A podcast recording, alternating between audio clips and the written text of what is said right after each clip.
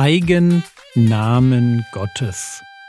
Gott stellt sich vor.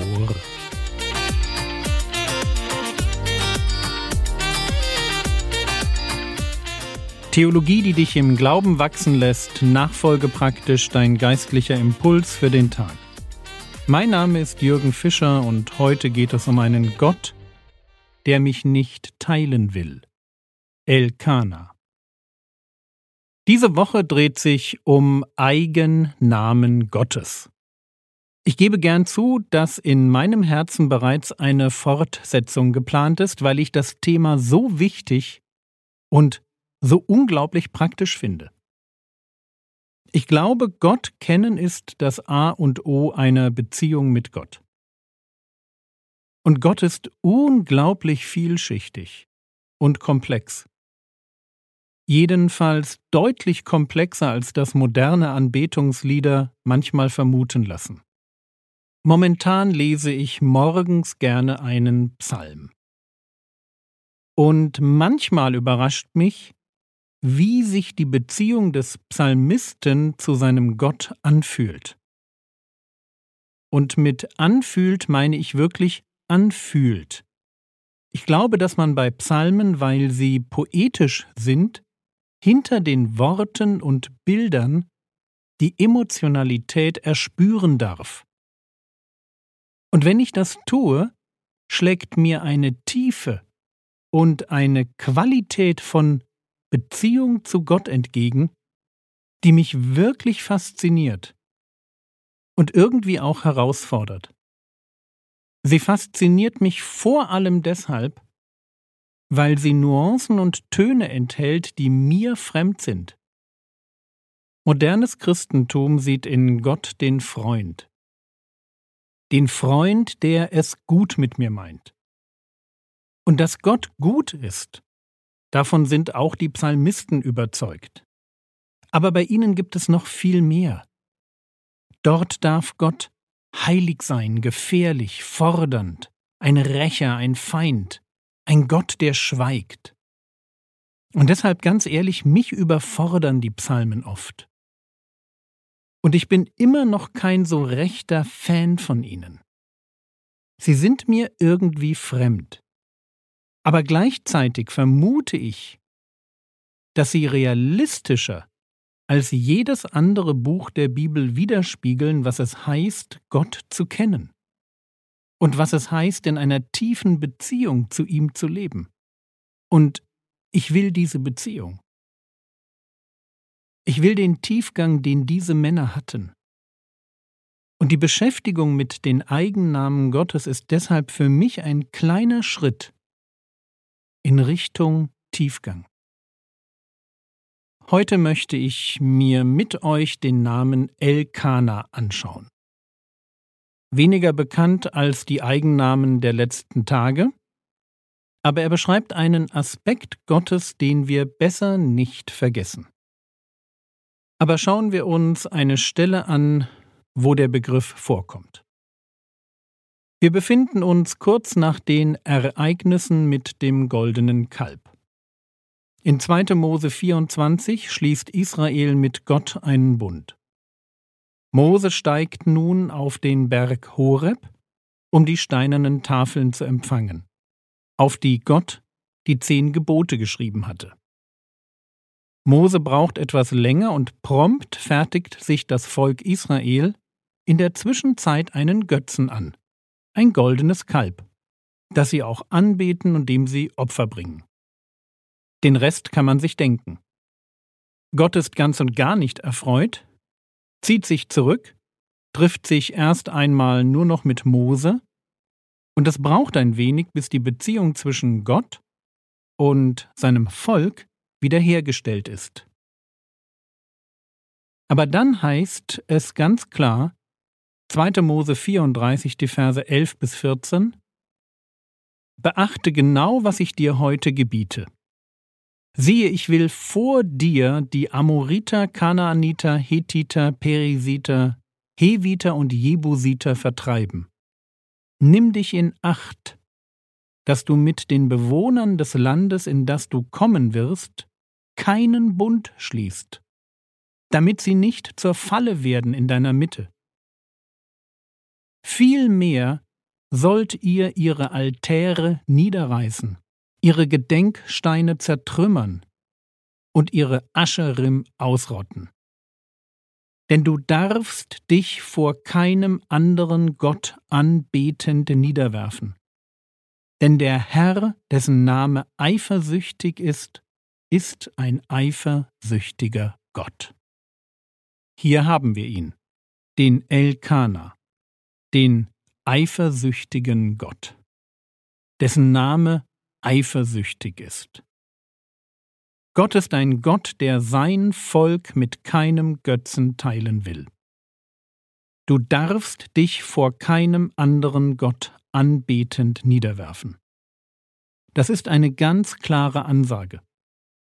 Und sie kommt hier an dieser Stelle nicht das erste Mal. Schon in den zehn Geboten heißt es, 2. Mose 20, die Verse 4 und 5, Du sollst dir kein Götterbild machen auch keinerlei Abbild dessen, was oben im Himmel oder was unten auf der Erde oder was im Wasser unter der Erde ist. Du sollst dich vor ihnen nicht niederwerfen und ihnen nicht dienen. Denn ich, der Herr, dein Gott, bin ein eifersüchtiger Gott, der die Schuld der Väter heimsucht an den Kindern, an der dritten und vierten Generation von denen, die mich hassen. An dieser Stelle haben wir das erste Mal die Idee, dass Gott ein eifersüchtiger Gott ist. Und jetzt könnte jemand fragen, hey Jürgen, ist Eifersucht nicht eine Sünde? Gehört Eifersucht nicht zu den Werken des Fleisches und formuliert Jakobus nicht treffend, denn wo Eifersucht und Eigennutz ist, da ist Zerrüttung und jede schlechte Tat? Ich muss zugeben, Eifersucht ist an ganz vielen Stellen in der Bibel keine Tugend, sondern eine Sünde. Aber es gibt eben auch eine Form von Eifersucht, die keine Sünde ist. Wer eifersüchtig ist, weil er etwas haben will, was ihm nicht zusteht, der sündigt. Aber völlig zu Recht warnt Salomo einen Ehebrecher vor dem Zorn des betrogenen Ehemanns. Und er formuliert in Sprüche 6, Vers 34, Denn Eifersucht weckt die Zornglut des Mannes. Kein Mitleid verspürt er am Tag der Rache. Ein Ehemann, der nicht eifersüchtig wird, wenn seine Frau ein Verhältnis hat, der ist nicht sanftmütig oder nachsichtig, sondern total schräg. Natürlich muss ich eifersüchtig über die Exklusivität meiner Ehe wachen. Alles andere wäre schlichtweg komisch. Und Gott ist nicht komisch. Er ist leidenschaftlich eifersüchtig auf alle Götzen, die mein Herz stehlen wollen. Gott ist ein Gott, der mich nicht teilen will. Er ist der Liebhaber, der in puncto Anbetung über die Exklusivität unserer Beziehung wacht. Deshalb darf Israel mit den Kanaanitern keinen Bund schließen. Distanz zum Götzendienst ist angesagt. Bis heute übrigens. Paulus schreibt, flieht den Götzendienst. Und Johannes fügt an, hütet euch vor den Götzen. Und natürlich sind die Götzen heute keine goldenen Kälber mehr. Aber alles, was mein Herz betört, wovon ich mir Segen und Erfüllung und Sicherheit verspreche, das ist erst einmal ein Götze. Und jede Zeit hat ihre Götzen, vor denen wir uns in Acht nehmen müssen. Jede Zeit hat ihre Altäre, die es umzureißen gilt. Gott will mein Herz. Er will es ganz und nur für sich. Seien wir vorsichtig, womit wir uns beschäftigen, wie wir unsere Zeit und unser Geld investieren, welche Ziele wir verfolgen. Wir haben es mit Elkana zu tun, einem eifersüchtigen Gott, der uns mit nichts und niemandem teilen will. Und deshalb lasst uns vorsichtig sein mit den Götzen unserer Zeit. Und ich denke dabei an Dinge wie Kontrolle, Spaß haben, Sexualität, Sport, Social Media, Ablenkung, Rumgammeln, Karriere, Haus bauen, Familie, Kinder, Selbstverwirklichung, Selbstdarstellung, Selbstoptimierung, Wohlstand, Genuss, informiert sein, Gesundheit, politisches Engagement, Umweltschutz oder Achtsamkeit. Lasst uns bloß ganz vorsichtig sein, dass wir nicht die verchristlichte Version eines Heiden abgeben. Gott will unser Herz. Und er will es ganz. Und mit dem Herz will er unser Denken, unsere Zeit, unser Geld, eben unser Leben. Und zwar unser Leben als Opfer auf dem Altar seiner Anbetung. Und deshalb lohnt es sich, dieses heilige Erschrecken vor einem Gott, der eifersüchtig über die Ernsthaftigkeit und die Tiefe unserer Liebe zu ihm wacht. Es lohnt sich, dieses Erschrecken zu bewahren. 5. Mose 4, die Verse 23 und 24.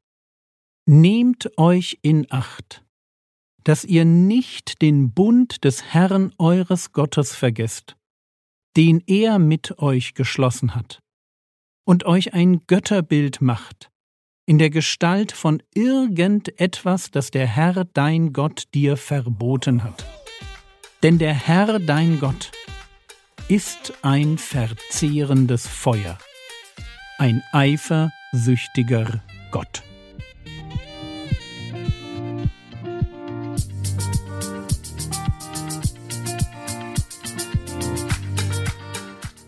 Was könntest du jetzt tun?